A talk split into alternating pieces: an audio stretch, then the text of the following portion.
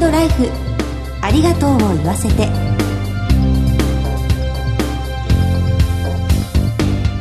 こんにちは。番組パーソナリティの久保井あさみです。今回のコメンテーターは全日本総裁業協同組合連合会副会長の北島博さんです。北島さんよろしくお願いします。北島です。よろしくお願いします。そろそろ厚手のコートもう着てらっしゃる方もいるんじゃないでしょうか霜月とも呼ばれる11月は文字通り霜の降りる季節になってまいりましたね。そして11月には霜月の他に神楽月という呼び名もあるんですよね。あ神様が楽しむと書きますね。はいそうです。神楽というのは神様に奉納する歌と踊りのことなんです。この神楽が盛んに行われた月ということで11月は神楽月とも呼ばれるようになったそうですね。あの笛や包みの音は心に染みますね。そうですよね。霜月と聞くとどうしても寒さが先行するんですが神様が楽しむ神楽の月と考えていただくと気持ちが少し暖かくなってくるのではないでしょうか。さてこの番組では各界で活躍する著名なゲストをスタジオにお招きしてご家族の絆や命の大切さなどを考えてまいります早速この後素敵なゲストに登場していただきます。お楽しみに。ハートライフありがとうを言わせて。この番組は安心と信頼のお葬式全総連全日本総裁業協同組合連合会の提供でお送りします。改めまして番組パーソナリティの久保井あさみです。全総連の北島です。それでは早速ゲストをご紹介いたします画家でタレントとしても多方面でご活躍の木戸真子さんにお越しいただきました。木戸さんよろしくお願いいたします。よろしくお願いいたします。え木戸さんには今週から2週にわたりご登場いただきます。1回目の今日は画家とタレント業の両立について伺ってまいりたいと思います、はいあの木戸さんは愛知県のご出身なんですよね。そうなんですよ。そうなんです私も愛知県岡崎市の出身で嬉しいです,、ですね。愛知県ご出身の木戸さんが、こう大学は武蔵野美術大学美術を専攻されてたんですよはいね、はい。幼稚園の頃はずっとあの名古屋だったんですけど、はい。その後父の転勤でもう東京に来てしまっていてであとずっと東京でまあ美大に行ったという感じなんですね、はい絵に興味を持ったきっかけは何だったんですか？なんか子供の頃から絵は好きだったんですよね。まあそういう子供はたくさんいると思うんですけど、はい。言葉で表現するよりも、言葉にはしきれない何かをこう表現するのは絵が一番いいかなっていうふうに感じていて、はい。ですのでまあ一人でこう絵を描く時間っていうのはずっと学生時代からはい大事にしてたんですよね。あ、それはじゃあもう大学の前からずっと絵を描くことに興味があったってことなんですね。なんかこう割り切れないものを表現したいっていう気持ちが強かったんだと思うんですよね。きっかけとか、例えばこんな画家に憧れてとかそういうことがあったんですか？そうですね。あの、小さい頃から、例えば、床の間に仙外さんっていう禅のお坊さんがいるんですけれども、はい。その人の絵が軸にかかってたりとかして、なんとなくこう、いつも周りに絵とか、はい。そういうものがある環境ではあったんですね。あでも一番きっかけとなったのは、中学生ぐらいの時にフェルメールの真珠の耳飾りをつけたはい。青いターバンの少女っていう絵があるんですけど、あの、その絵を画集で見た時に、はい。なんかこう時間が止まったような感じがして、美しい瞬間を止めておきたいみたいなはい。気持ちに、がすごく強くなった。まあもちろんその前から絵は好きだったんですけど、なんかこう時を止めてしまう力が絵にはあるななんていうふうにも思って、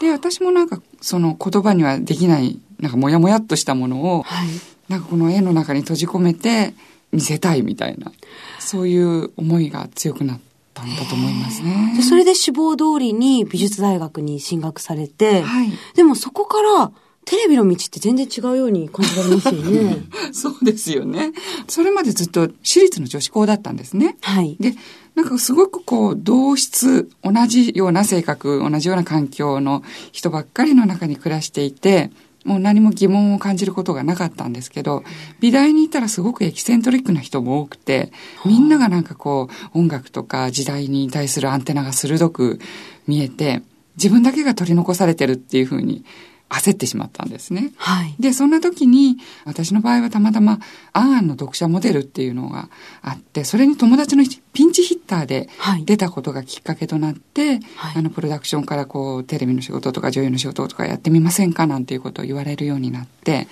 もちろん自分も絵を描くことを一番やりたいと思っていたので、はい。ですけれども、時代に対するアンテナをテレビの仕事でもしていれば、こう磨くことができるんじゃないか、なんて思ってはい。始めたのがきっかけです。でも、やっぱりその自分が立ってるのは絵を描くところっていうのを、あの、心には持っていたので、はい。卒業と同時に展覧会をして、絵の道に進むっ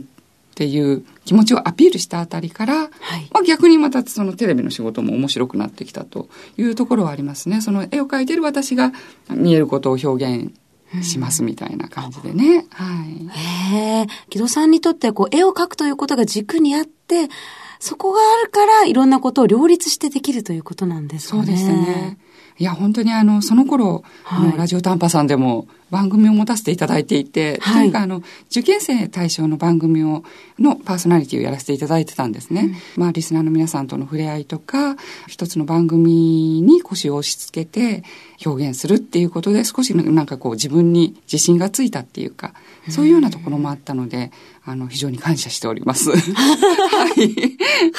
ただ、あの月曜日から金曜日までの、この週5日の司会業をされていた時期は、うんその司会業もしながら、はい。絵の創作活動もされて、ね展覧会は欠かさず毎年行っていたんですよね。はいはいはい。そのモチベーションはどこから来ているんですか？絵っていうのは一つの場所に閉じこもって自分の思いだけを描いてるっていうようなイメージが皆さんお持ちかもしれませんけど、はい。やっぱりどの時代の作家も時代の空気をなんか表現してるっていうところがあるんですよね。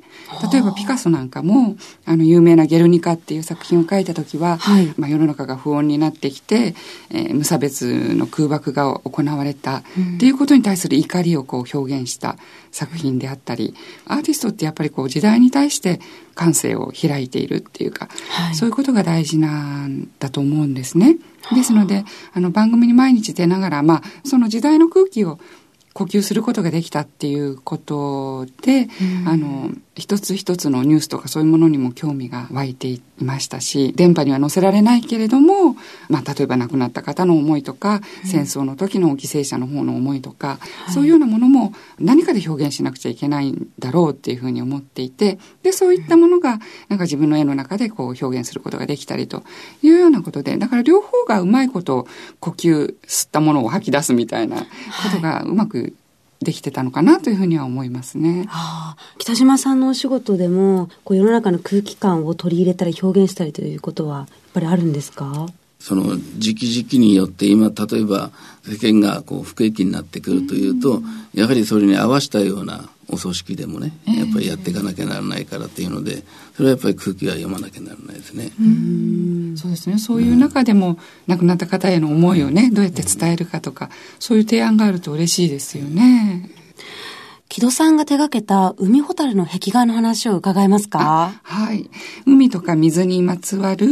過去の作家たちに、こう、敬意を示して、はいまあ、それをこう、コラージュしたような作品、自分の絵とのその、コラボみたいな作品を描いたんですね。で、大きな絵だったんですけれども、あの、そうやっていろんな方の目に触れるところに置くことができて、大変嬉しいと思いましたし、そうですね、絵はあの、それを目指してこう美術館とかギャラリーに行かないとなかなか見られないものですけれども、はい。そういう公共のスペースに絵があると子供とかもあのディズニーランドとかそういうテーマパークなんかは楽しくて行くけれど、はい。現実の風景にこう心が躍るかって言ったらなかなかそうではないと思うんですね。でももうちょっとこう街の中に色とか絵とかそういうものが氾濫させたいという思いはずっとあったので、こういう形で壁画をあちこちに描いたりできることになって、まあ幸せに思ってます。今私あの子供たちの絵画教室を主催してるんですけれども、まあ関西が中心なんですけどもね、子供たちには言語で話すとか文章を書くとか、いろんなこう自分の表現する方法っていうのがあると思うんですけど、歌を歌ったりね。絵とかこの工作とかっていうことがもっともっとあの鼻歌を歌うようにね、うん、手段としてあるといいなっていうふうに思うんですね。はい、特に小さいお子さんなんかは、言葉で自分の気持ちを表現するっていうことが、あの、難しくて、まあ、泣いてしまったり、あの、お友達に乱暴してしまったりとか、なんかそういうことにもつながっている部分があると思うので絵っていう方法で心を解放すると、はい、もっともっとあのストレスもたまらないし、うん、大人になってからも人生が楽しく豊かになると考えているので、まあ、そういうようなことを子どもたちに伝えていきたいなというふうに思ってます。うん。つい絵を描くってなるとこう肩肘張ってしまってうまく描かなきゃって大人だからこそ思うのかもしれないんですけれど、ねはい、まあ、特に日本は季節ごとに素敵なものがありますもんね。ん。もっと気軽に私たちも絵を描いてもいいかもしれないですね。そうですね。どうもありがとうございました。この続きはまた来週伺います。ゲストは木戸真子さんでした。木戸さんありがとうございます。ありがとうございました。全日本総裁業協同組合連合会全総連は命の尊厳ご遺族の悲しみ一人一人に寄り添ったサービスを何よりも大切に考えご遺族の心を形にする地域密着の葬儀者が集まる全国ネットワークです。全総連加盟店ではお葬式の専門家である葬儀事前相談員総裁ディレクターが皆様からのご相談をお受けしております。お葬式のご依頼は安心と信頼の全総連加盟店まで。詳しくは全総連ホームページをご覧ください。すべては個人ご遺族のために全総連。全総連。北島さんあの木戸さんはその時の一瞬の気持ちなどをその絵に留めておくことが絵を描き始めることになったきっかけとおっしゃっていましたがお葬式の時の家も一瞬をとどめた写真ということですよね。最近の家のトレンドみたいなものってあるんですか？昔はよくあのかしこまった写真が多かったんですけど、はい、最近はあのいつまでも飾っておくのにかしこまってるとなんか上から睨まれてるような感じというのでねあの自然の写真を使うのがだんだん増えてきてますそうなんですね。じゃあこう日常のスナップ写真なんかを家にする方も、ね、一緒に過ごしていた姿でそのままその後も一緒に過ごしているかのように思えるような家が最近は多いんですかね。それでは次回も木戸真子さんに再びご登場いただく予定です。番組のおしまいにプレゼントのお知らせです。番組開始を記念して番組提供の全総連からクオカード500円分と今話題の全総連オリジナルエンディングノートをセットにして抽選で50名様にプレゼントいたします。番組に関するご意見や感想も添えて応募フォームからお申し込みください。皆さんからのご応募お待ちしております。締め切りは12月31日到着分まで有効です。当選者の発表は商品の発送をもって返させていただきます。今日のコメンテーターは全日本総裁業協同組合連合会副会長の北島博さんでした。ありがとうございました。ありがとうございました。進行は番組パーソナリティの久保井あさみでした。ハートライフありがとうを言わせて。この番組は安心と信頼のお葬式、全総連、